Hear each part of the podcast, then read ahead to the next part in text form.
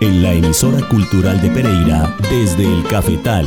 Los granos del café. Los personajes, historias y canciones detrás del café especial. Un espacio para los amantes del café que explora los diferentes eslabones de la cadena cafetera desde la semilla hasta la taza. El buen recolector que en su canasto recoge las semillas. Desde el cafetal, para compartir y disfrutar historias de la cultura cafetera. Producción Andrea Murillo Bernal. Espera el grano rojo y marrón, todo el proceso y selección, secándose al rayo del sol.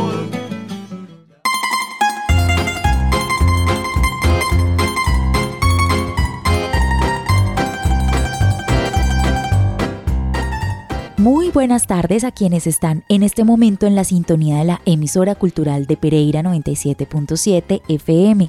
Yo soy Andrea Murillo Bernal y les doy la bienvenida a este espacio en la radio para los amantes del café desde el cafetal. Esta tarde vamos a hacer un recorrido por la historia del espresso italiano y en la segunda parte del programa les contaré sobre el café de cápsulas una propuesta que nace para llevar a los hogares el tradicional espresso.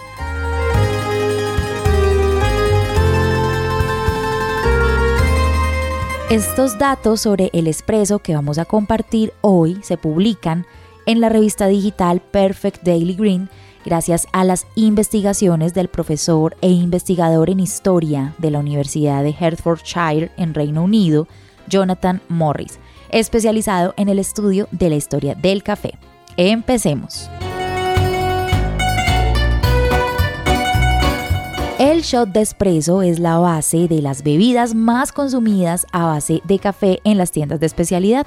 Es la forma más pura de la bebida y la clave para entender la cultura del café italiano. Al darnos un espresso, Italia redefinió el significado del café. Pero beber café en Italia es diferente que en el resto del mundo. La especialidad ha tenido problemas en prosperar y grandes tiendas de café no han conseguido afianzarse en Italia. Y para entender el por qué debemos mirar cómo se desarrolló el espresso moderno y cómo esto ha cambiado la cultura e identidad italiana. Hacia 1901, gracias a las innovaciones de la revolución industrial en Europa, nació la primera versión de la máquina espresso. El concepto original de un espresso es lo que sigue siendo, un café preparado de manera rápida, más o menos de unos 30-40 mililitros, y de manera express. Luigi Besara, un inventor milanés, registró una patente para una máquina en la que el café se agrega a un portafiltro y se dispone en lo que ahora llamamos grupo, en donde agua a presión pasa por el café que está comprimido en el portafiltro para entregar la bebida, en esa época en 45 segundos. Para 1905, Desidero Pavoni compró la patente y puso a producir la primera máquina expreso comercial, la Ideale. Aún tiene poca relación con nuestras máquinas modernas. Los grupos de la Ideale alcanzaban temperaturas de 140 grados centígrados y una presión más baja de 1,5 bares en comparación con las máquinas actuales que trabajan con 9 bares de presión. La extracción de estas primeras máquinas tenía una consistencia y sabor que asemeja más a los cafés filtrados de la modernidad que a un espresso de hoy. Como resultado de estas nuevas máquinas, el término espresso entró al léxico italiano alrededor de 1920. En el diccionario italiano de Alfredo Panzini dice café espresso, hecho de una máquina presurizada o un filtro. El lexicólogo Panzini en su diccionario moderno resaltó que en el siglo XIX las casas de café eran lugares tranquilos. Para la edición de 1935 señaló que se habían convertido rápidamente en bares para los trabajadores. A medida que crecía la fuerza de la preparación, evidentemente esto animaba a los trabajadores a frecuentarlos en busca de ese fuerte golpe de cafeína.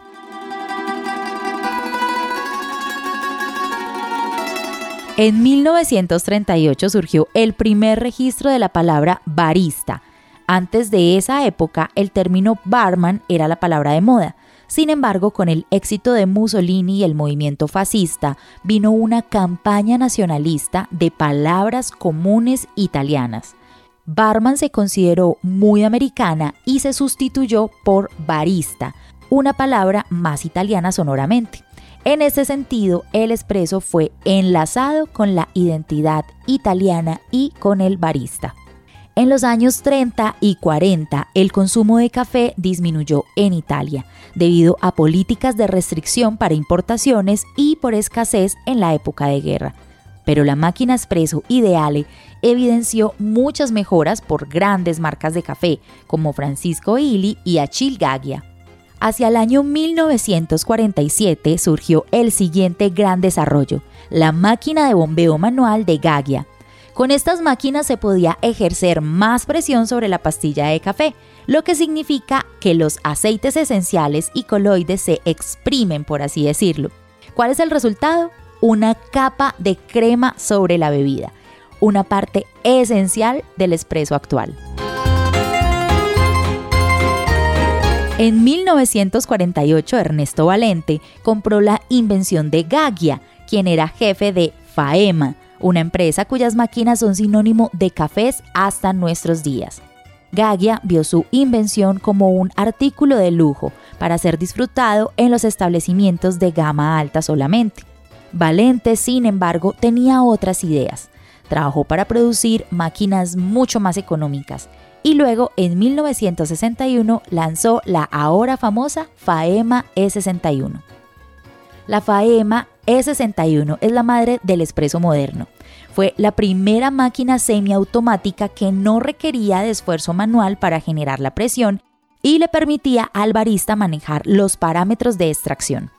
El calentador de agua o caldera interior se ajustó horizontalmente y no vertical como se venía haciendo, instantáneamente convirtió el café bar en un lugar social donde el cliente y barista podían conversar mientras salía el expreso, y la explosión de cafés y bares en vecindarios fue fenomenal en Italia.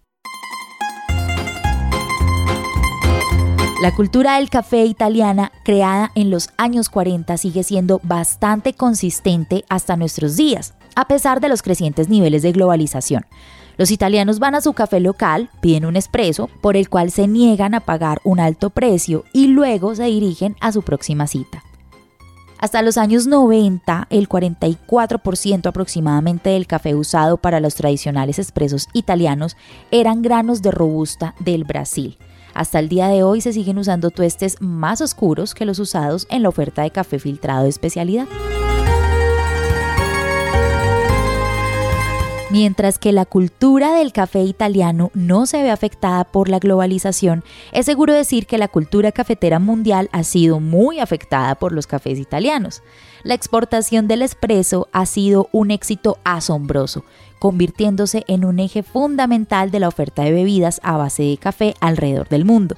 Aunque en la mayoría de los casos, en contraste con el original espresso italiano, las variaciones son enormes. Por ejemplo, un cappuccino en Estados Unidos a menudo contiene el doble de cantidad de leche que el italiano, pero la misma cantidad de café. Italia es consciente de esta distorsión de lo que perciben como casi una bebida nacional y se han hecho intentos por reapropiarse del concepto.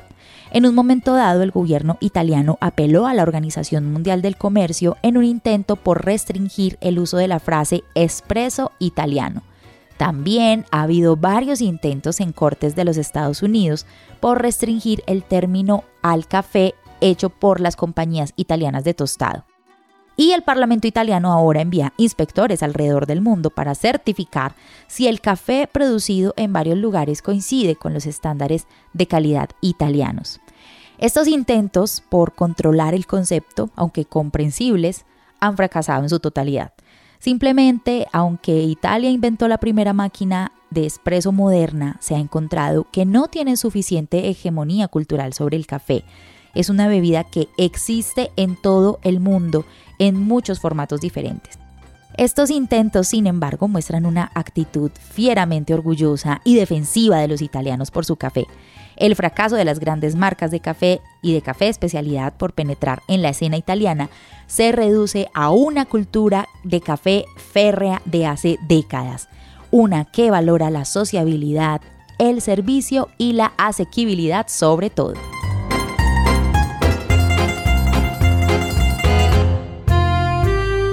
Hagamos una pausa musical para ir con el segundo tema del programa de hoy, las cápsulas de café. Una manera de llevar el espresso a los hogares, pero enmarcado en una propuesta de lujo. Escuchemos ahora del año 1970 la canción Café a la italiana del argentino Dani Martin.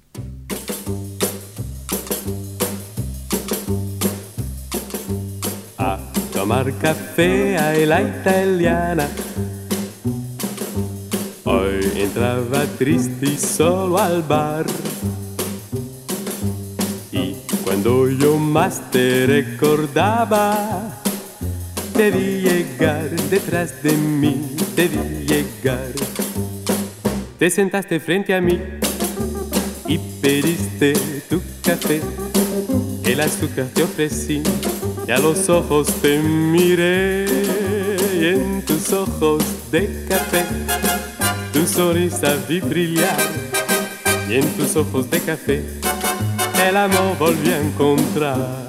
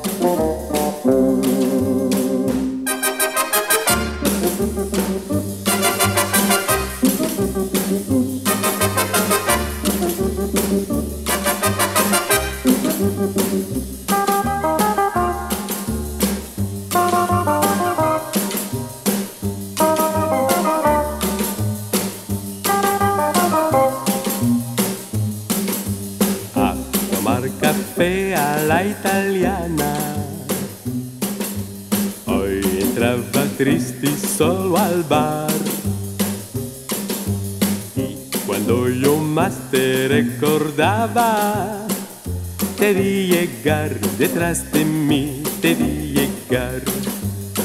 Te sentaste frente a mí y pediste tu café.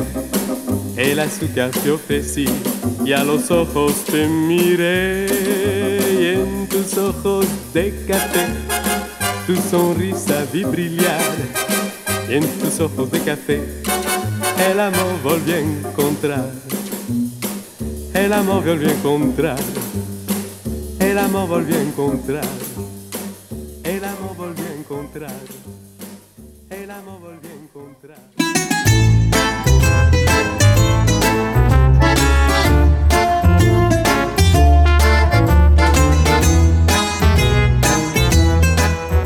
Antes de la pausa musical les compartí un recorrido histórico del espresso italiano fundamental para tener en cuenta en esta cultura cafetera global en la que el espresso ha sido un gran protagonista.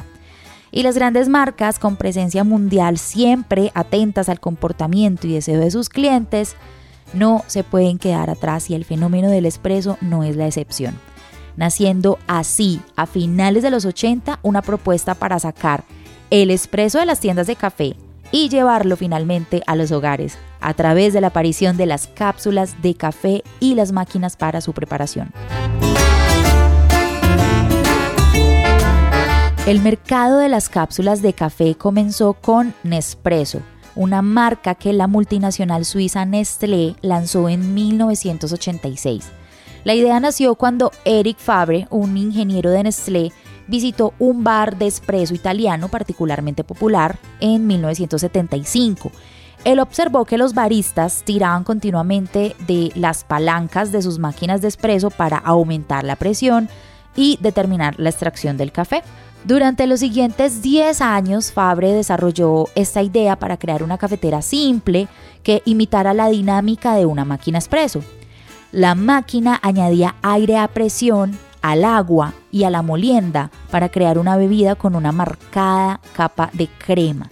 No fue sino hasta 1986 que Nestlé registró la marca y patentó la máquina. Nespresso inicialmente lanzó su producto como una máquina de café todo en uno, fácil de usar en oficinas.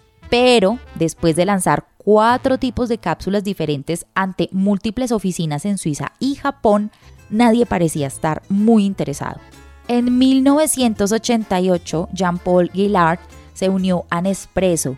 Él decidió cambiar la forma en que se comercializaban las máquinas Nespresso en lugar de enfocar el producto a las empresas, buscó venderlo a los consumidores domésticos como un artículo de lujo. Incluso dentro de su propuesta aumentó el precio de venta de cada cápsula en un 50%. Las ventas comenzaron a despegar. Por la misma época, Gillard creó el Club Nespresso o Le Club, el cual hacía sentir a los clientes que formaban parte de un estilo de vida exclusivo enfocado en el café. A finales de la década de 1980 y 1990, las ventas de Nespresso comenzaron a aumentar, pero mientras que las cápsulas de café se hacían cada vez más populares en Europa, no fue fácil afianzarse en los Estados Unidos. Algunos atribuyeron esto a la gran popularidad del café filtrado en los Estados Unidos en comparación con Europa, donde el espresso ha sido históricamente más común. Pero a medida que Nespresso tuvo un mayor éxito durante los años 90, empezaron a aparecer competidores. En 1990, Green Mountain Coffee Roasters, que ahora se comercializa como Keurig Dr. Pepper, fundó Keurig, una marca estadounidense de cápsulas monouso. Sin embargo, mientras que Nespresso tenía las inmensas ganancias de Nestlé que apoyaban sus costosas campañas publicitarias y su agresiva expansión, Keurig no contaba con ello. Entonces comenzó un juego de paciencia. Emergieron marcas competidoras que observaban mientras Nespresso disfrutaba de su dominio. Las patentes de Nespresso comenzaron a caducar alrededor del año 2012 y esto permitió que otros participantes del mercado del café exploraran este formato. Debido a que las máquinas de cápsulas ya eran tan populares, los competidores podían entrar en el mercado y ofrecer solo las cápsulas. No había necesidad de invertir en el desarrollo de una costosa máquina propia. Originalmente Nespresso había registrado alrededor de 1.700 patentes e intentó demandar a las compañías que estaban fabricando productos similares, pero fue un poco tarde.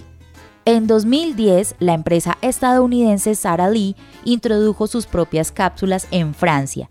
En pocos meses habían vendido millones a un precio mucho menor que las cápsulas Nespresso. En la actualidad, la competencia de cápsulas en el mercado suma alrededor de 400 marcas distintas.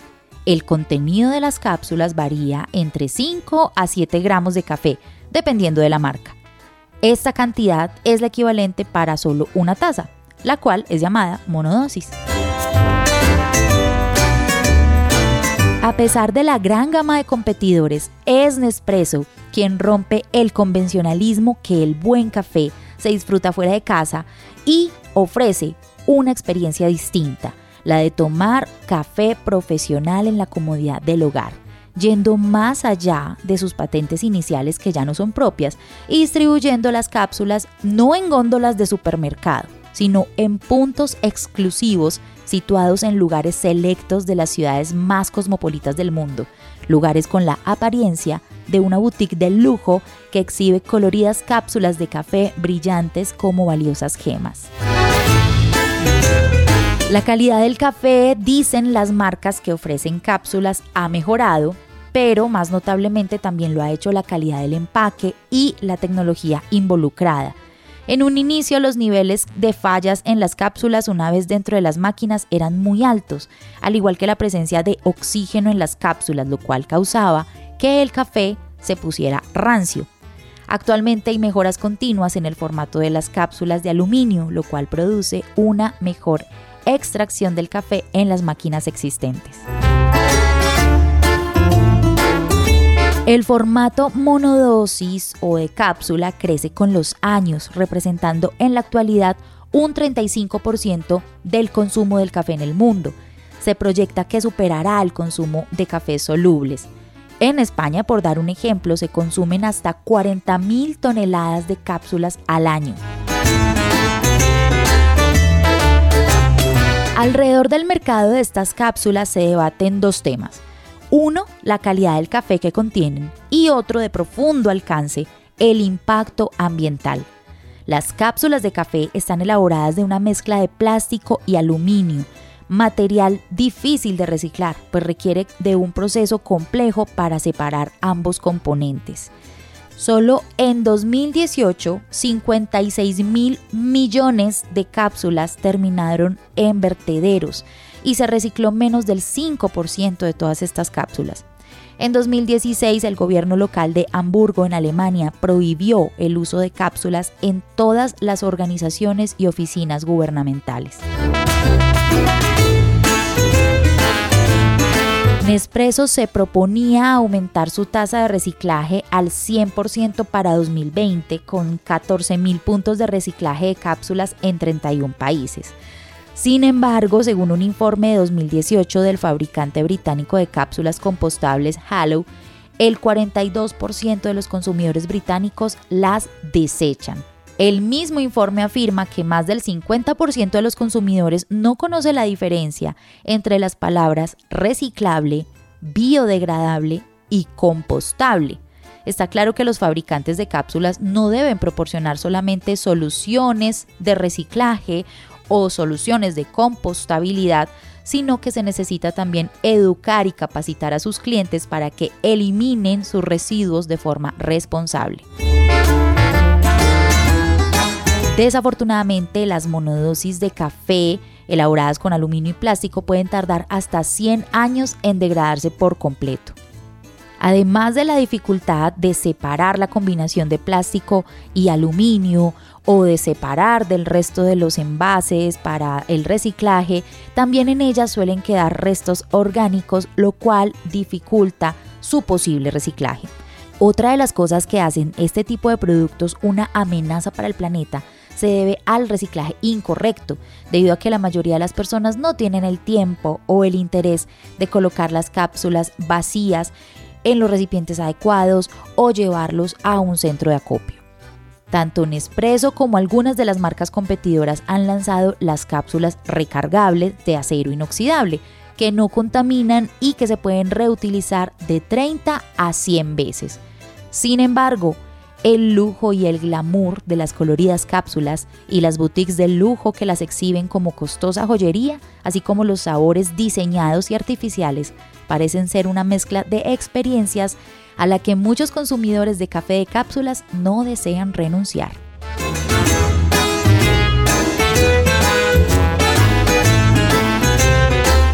Queridos amantes del café, hasta aquí el programa de esta tarde en el que dimos un recorrido por la historia del espresso italiano, fundamental en el mundo del café, y rematamos con el tema de las cápsulas.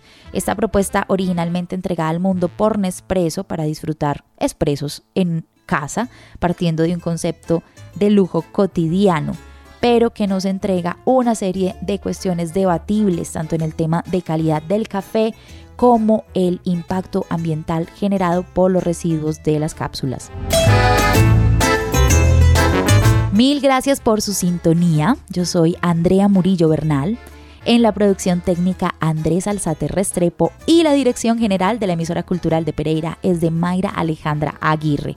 Recuerden la línea de WhatsApp de la emisora cultural de Pereira 318-7900-700 para que puedan enviar sus mensajes a este programa desde el cafetal. Los espero el próximo miércoles a las 5 y media de la tarde para que sigamos compartiendo juntos las historias y los personajes de la gran cultura cafetera desde el cafetal.